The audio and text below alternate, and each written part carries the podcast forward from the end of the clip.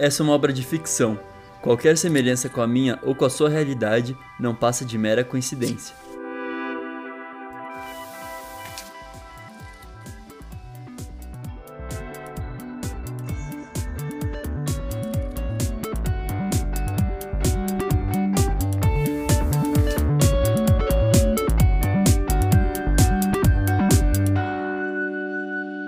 Minha Playlist Infinita, por Jean Vitor Chican.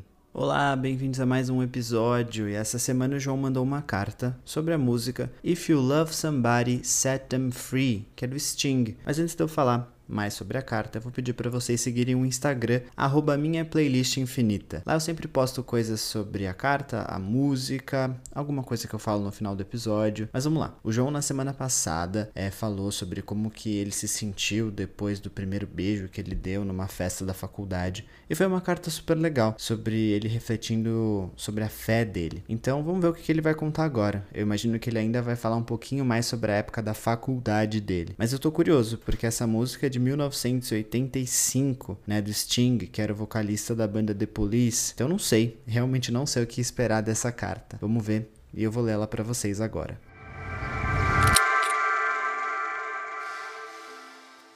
Oi, tudo bem? Na carta da semana passada eu te contei sobre o primeiro beijo e como foi importante eu ter o apoio dos meus amigos enquanto eu aceitava finalmente que eu sou gay. Eu não poderia ser mais grato a eles especialmente a Luísa, que teve paciência comigo e foi muito delicada em entender cada etapa do meu processo de autoaceitação desde que a gente se conheceu no colégio. Nessa história que eu vou te contar hoje, eu percebi que essa paciência e delicadeza dela comigo precisava ser retribuída em uma situação em específico, quando ela decidiu ir embora do país. Ok, eu não vou tirar o meu mérito aqui. No começo da nossa amizade, eu fui muito respeitoso com ela sobre a questão do Luiz, aquele ex-namorado dela que era da minha sala. Eu apoiei ela em tudo, mas eu não tive muito a sensibilidade em entender que a Lu também estava passando por um processo de autoaceitação e entender o que ela queria para a vida dela. Eu acho que eu estava muito focado nos meus problemas e eu esqueci de dar atenção para ela. Não sei se você lembra, mas na carta de My Future, eu cheguei a comentar que a Luísa tinha muitos sonhos que cabiam dentro do curso de administração e só um que cabia dentro da licenciatura em música. E por isso, ela acabou escolhendo cursar administração numa particular super concorrida daqui de São Paulo. Inclusive, como ela é muito inteligente, ela passou em primeiro lugar e tinha bolsa integral. Só que assim como o nosso orientador da escola disse que dos sonhos que eu tinha na época, o de fazer cinema era o que mais me fazia brilhar os olhos, Claramente, os olhos da Lu brilhavam mais pela música, mas ela demorou um pouquinho para perceber isso. E eu também, que péssimo amigo.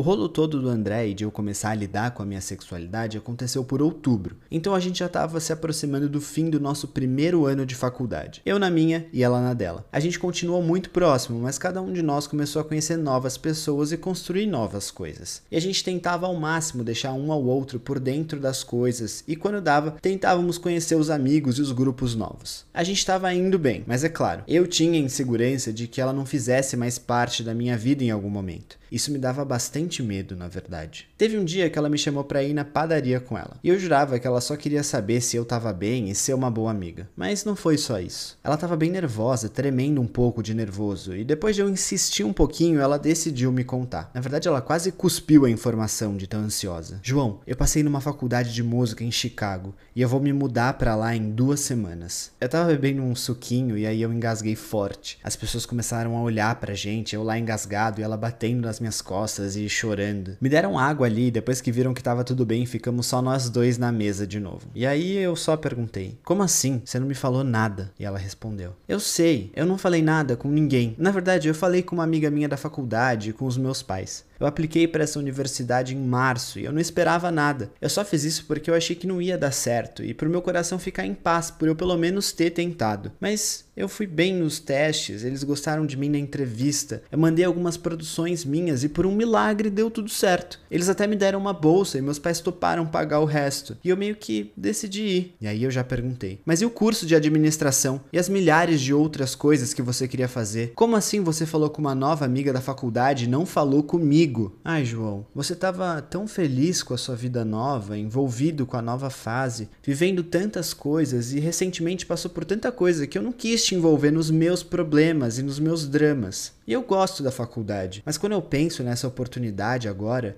Eu vejo a minha cabeça fritar de vontade. E aí, eu achei que o certo era ir. Mas eu sou seu melhor amigo. Eu tô aqui para te ajudar. Eu não acredito que você tá tomando uma decisão tão grande da sua vida sem conversar comigo e sem eu saber de nada. E justamente indo embora assim, do nada, justo quando eu mais preciso de você. E aí foi ladeira abaixo. Eu falei sobre como ela não tava se esforçando tanto quanto eu para envolver ela na minha vida. E ela falou que eu era um egoísta por nunca ter prestado atenção nos sinais de infelicidade que ela dava. Foi uma conversa bem triste. Cada um foi para sua casa e eu chorei muito. Chorei muito porque no fundo, além do fato dela ter escondido para mim que ela ia embora, ela ia embora em duas semanas. A pessoa que me acompanhou no momento mais chato da minha vida, que fez eu me valorizar quando eu era incapaz de ver algo bom em mim, aquela garota descolada demais pro ensino médio, que me apresentou milhões de músicas novas, que foi o meu ombro e abraço nos momentos felizes e difíceis, que compartilhava uma rotina de piadas, conversas, momentos do cotidiano e shows incríveis, ia embora. Eu não ia mais ter ela do lado de casa, ao meu acesso quando eu quisesse. Ela estaria em Chicago, vivendo o sonho dela. Foi um baque muito grande assimilar tudo isso em apenas duas semanas antes dela ir embora. E por isso que eu fiquei tão bravo. E nesse momento, quem me acolheu foi a minha avó, a saudosa Amélia. Eu contei toda a raiva e chateação que eu estava sentindo para ela. E como sempre, ela me deu o conselho certo. Filho, você já percebeu quantas vezes você utilizou a palavra eu nesse seu desabafo? Em que momento você falou sobre a Luísa? Você estava sendo um bom amigo e prestando atenção nela, no que ela estava vivendo e passando? Eu não tô aqui para te julgar, mas você já parou para pensar que talvez ela tenha demorado todo esse tempo para te contar porque ela também estava com medo de te perder? Não dá pra gente saber essas respostas. Mas não guarda mágoas da Luísa não. Ela é importante demais para você ficar chateado com ela. E presta atenção nisso aqui que é uma das coisas que eu aprendi com uma música lá dos anos 80. Se você ama alguém, você tem que saber deixar essa pessoa ir embora. A conversa com a avó Amélia bateu forte em mim. Eu fiquei um final de semana inteiro pensando e refletindo sobre várias coisas da minha amizade com a Lu. O pai dela ligou em casa e pediu pro meu pai me avisar sobre o voo dela e que eles estariam me esperando no aeroporto caso eu quisesse me despedir dela lá. Eu disse que eu não ia, mas depois de pensar o final de semana todo, eu pedi pro meu pai me levar correndo no dia. E bem em cima da hora, quando ela estava entrando no portão de embarque, eu cheguei. Eu nem falei nada. Eu dei um abraço muito apertado, chorando muito, e entreguei uma carta para ela. Eu disse que era para ela ler essa carta no avião e que eu amava ela. Ela nem precisava ler a carta para saber que eu estava arrependido e vice-versa. E a carta era essa aqui, e eu aprendi muito escrevendo ela. Eu vou anexar a carta aqui para você. Oi Lu, tudo bem? Tô te escrevendo essa carta no freestyle mesmo, a caneta, porque eu pensei em mil formas de me desculpar e de me despedir de você de uma forma digna que você merece. O problema disso é que não existe uma forma digna de me despedir de você, porque qualquer coisa que eu decidisse fazer iria me deixar com uma sensação de que está faltando algo. Algum momento que eu esqueci de lembrar, alguma emoção que eu esqueci de destacar, ou algo que eu esqueci de te desejar. Ok, mas eu tenho que me despedir de você. Então, eu comecei a refletir muito sobre não só a forma de me despedir, mas sobre o que tudo isso significa. E significa que eu te amo. Desde o momento que nos conhecemos, eu percebi que você não só me entendia, mas me completava. E mais do que isso, me expandia. Sim, você me expande, me leva a lugares novos, me faz ser mais feliz, positivo, talentoso, porque eu enxergo tudo isso em você. Então eu me desesperei. Como assim a Luísa vai para longe? Como eu fico sem ela? Como não vamos mais compartilhar as mesmas rotinas, piadas, contextos e vivências da forma como estamos acostumados? Quando eu parei para refletir sobre os meus questionamentos, eu percebi o quão egoístas eles estavam sendo e o quanto eles evidenciam o eu neles. Você ir embora dói em mim, dói muito. Mas se eu te amo tanto assim, e você sabe que sim, não é justo eu ficar chateado por você buscar o que te faz feliz. Não é justo eu não querer te deixar ir são os seus sonhos, são as suas conquistas, suas vontades e os seus desejos. E só você pode correr atrás deles. E você é uma expansão de mim, então a sua felicidade também é a minha. E eu estarei aqui para comemorarmos e vibrarmos a cada fase dessa sua nova vida. Depois que eu pensei nisso, eu fiquei mais leve e ansioso também. Eu sei que você vai viver muito, ser feliz, estudar, amar construir coisas novas e é isso que eu mais quero para você. Eu quero te ver sendo linda e minha Lulu nesse mundão, expandindo você em outros lugares e pessoas. Vai fazer falta? Claro, mas eu sempre estarei aqui te acompanhando, sendo seu amigo, te ouvindo e vendo você voar. Voa, Lu. Te amo muito. Obrigado por tudo sempre. E desculpa pela intensidade, mas saiba que é real, porque eu tô vendo uma parte importante de mim voar muito alto e sendo muito feliz. Tchau, boa viagem e boa sorte. Vai ser uma fase linda. Beijo, João.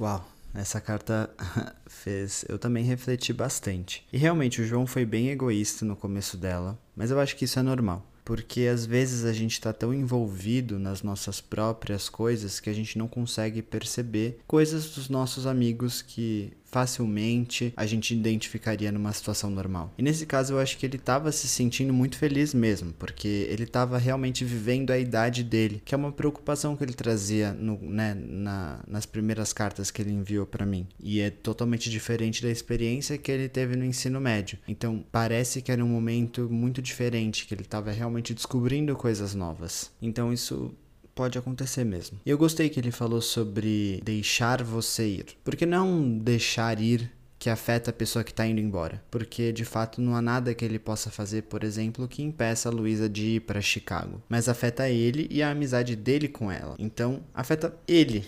em ele entender que ele precisa ficar em paz com essa situação. E que não adianta nada ele ter a pessoa que ele gosta, no caso a Luísa, aqui no Brasil, se ela não vai estar tá feliz. Porque se ela não está feliz, o que, que adianta, né? Será que eles são amigos mesmo ou ele só quer ter uma sensação de posse? E ele, enfim, ainda bem que ele entendeu isso. Que não, que ele não possui ninguém, ele tem que ver as pessoas que ele gosta sendo felizes, mesmo que longe. Afinal, se a gente quer o melhor para os nossos amigos, eu acho que a gente deveria pensar assim. Então eu gostei bastante da reflexão da avó Amélia. É legal que no final ele, né, no final não, no título dessa carta ele teve o cuidado de procurar a música que ela falou depois. E essa música é do Sting, que é o, era o vocalista da banda The Police, e essa música If You Love Somebody, Set Them Free é single do primeiro álbum solo dele, lá de 1985. Eu não sei se necessariamente essa música fala sobre esse tema em específico, mas o título dela traz uma reflexão interessante que eu acho que a avó Amélia quis trazer